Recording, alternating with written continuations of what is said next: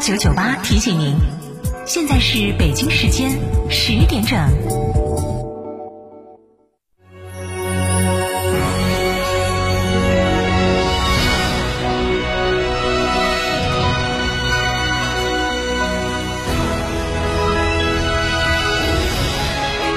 成都的声音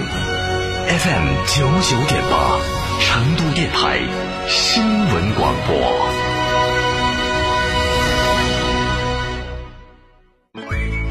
乳胶漆没有个性，我不要；墙纸容易翘边，我不要；硅藻泥颜值不够，我不要。什么才是你想要？德国飞马艺术涂料，高端定制，超高颜值，我要。购车零顾虑，北京汽车开启终身质保新时代，强势推出全系新能源车型免费三电终身质保政策。地址：火车南站西路一千六百一十六号，详询零二八六幺九八八八八七。九九八快讯。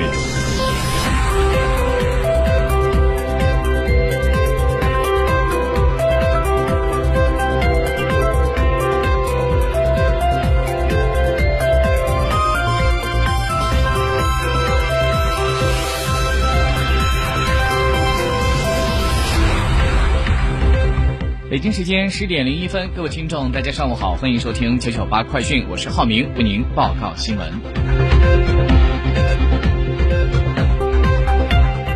在一月四号，成都市高新区将划分为五大学区的消息，成为了家长热议的焦点。这样子的消息就说，到了二零二一年，高新区将会逐步的建成芳草肖家河学区、站南大园中和西区等五个学区，学区化治理全面铺开。到了二零二二年，学区化治理工作的机制和管理体系基本完善；到二零二五年，学区化治理特色鲜明、亮点突出，形成多元治理、协同育人的。教育发展格局。昨天，记者从四川大学毕业生就业网了解到，四川大学二零二零届毕业生就业质量报告现在已经发布。截止到去年的十一月三十号，四川大学二零二零届的毕业生共计一万六千零二十二人，其中本科毕业生八千六百一十七人，硕士毕业生六千三百二十九人，博士毕业生一千零七十六人。根据报告，四川大学二零二零届的毕业生就业地区分布广泛，但是大多数都是在我国的西部地区。根据就业的状况调查数据显示，二零二零届的毕业生税前的月收入。大概是在八千三百一十二块三毛二，月薪区间主要是集中在七千五百零一元到九千元，其次是一万一千元以上，以及四千零一元到六千元的区间。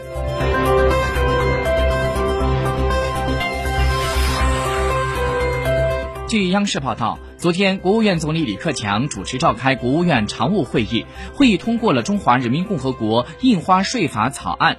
草案总结印花税暂行条例实践，一方面总体保持现行的税制不变，并且将证券交易印花税纳入到法律范畴；另外，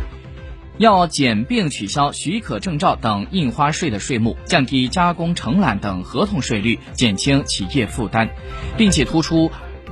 使税收征管更加的科学规范，减少自由裁量权堵塞任意性的漏洞。会议决定将草案提请全国人大常委会进行审议。国家铁路集团有限公司昨天在北京召开会议，透露，二零二一年国铁集团确立了。主要的工作目标，那就是国家铁路完成旅客发送量三十一点一二亿人次，同比增长百分之四十三点七；货物发送量三十七亿吨，同比增长百分之三点四。预计投产新线三千七百公里左右，完成铁路经营总收入一万一千七百七十亿元人民币。今天，中国邮政发行辛丑年特种邮票一套两枚，邮票的图案名称分别是“奋发图强”“牛年大吉”。集邮爱好者今天可以通过全国指定的邮政网点、集邮网厅、中国邮政手机客户端等方式购买邮票。据了解，辛丑年特种邮票的设计延续了第四轮生肖邮票的家国理念，通过动与静、力量与温情的结合，将生肖牛脚踏实地、敢于拼搏、开拓进取、勤劳奉献的精神内涵进行了生动的诠释和艺术的展现。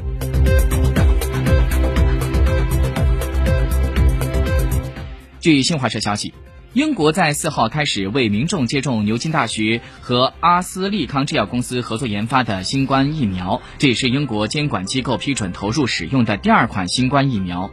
据英国卫生部门介绍，该国政府已经订购了一亿剂的牛津大学与阿斯利康制药公司合作研发的新冠疫苗，就在四号当天有超过五十万剂可供使用。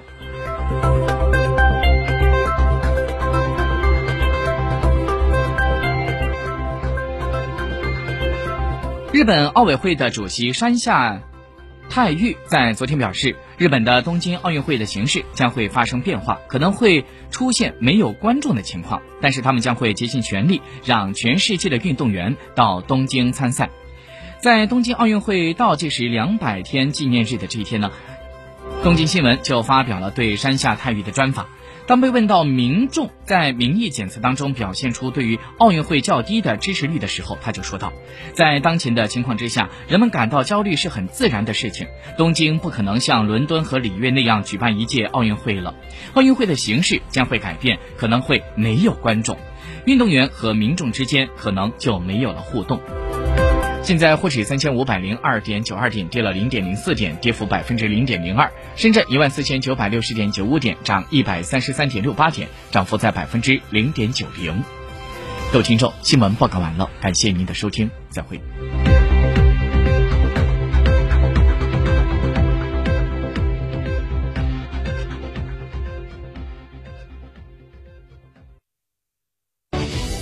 新房墙面，我选德国飞马。旧房翻新，我选德国飞马艺术涂料，开启墙面装饰的定制时代。艺术涂料墙面定制就选德国飞马。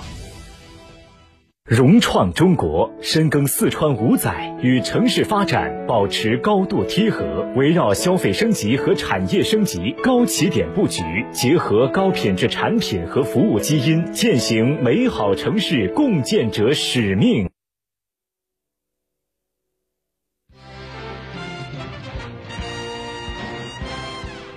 群众利益放心上，真抓实干永争先。成都面对面本月上线单位：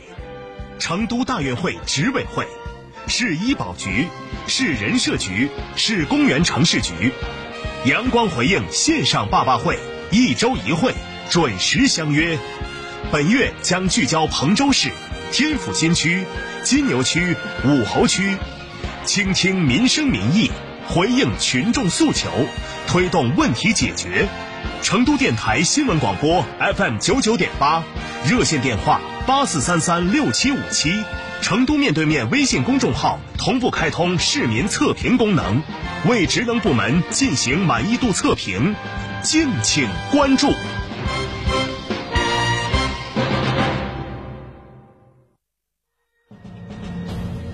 沟通民生民情民意。聚焦廉政、勤政、理政，对待每一件诉求，我们客观公正；对待每一个问题，我们直击核心。权威监督，公信责任。成都面对面，党风政风热线。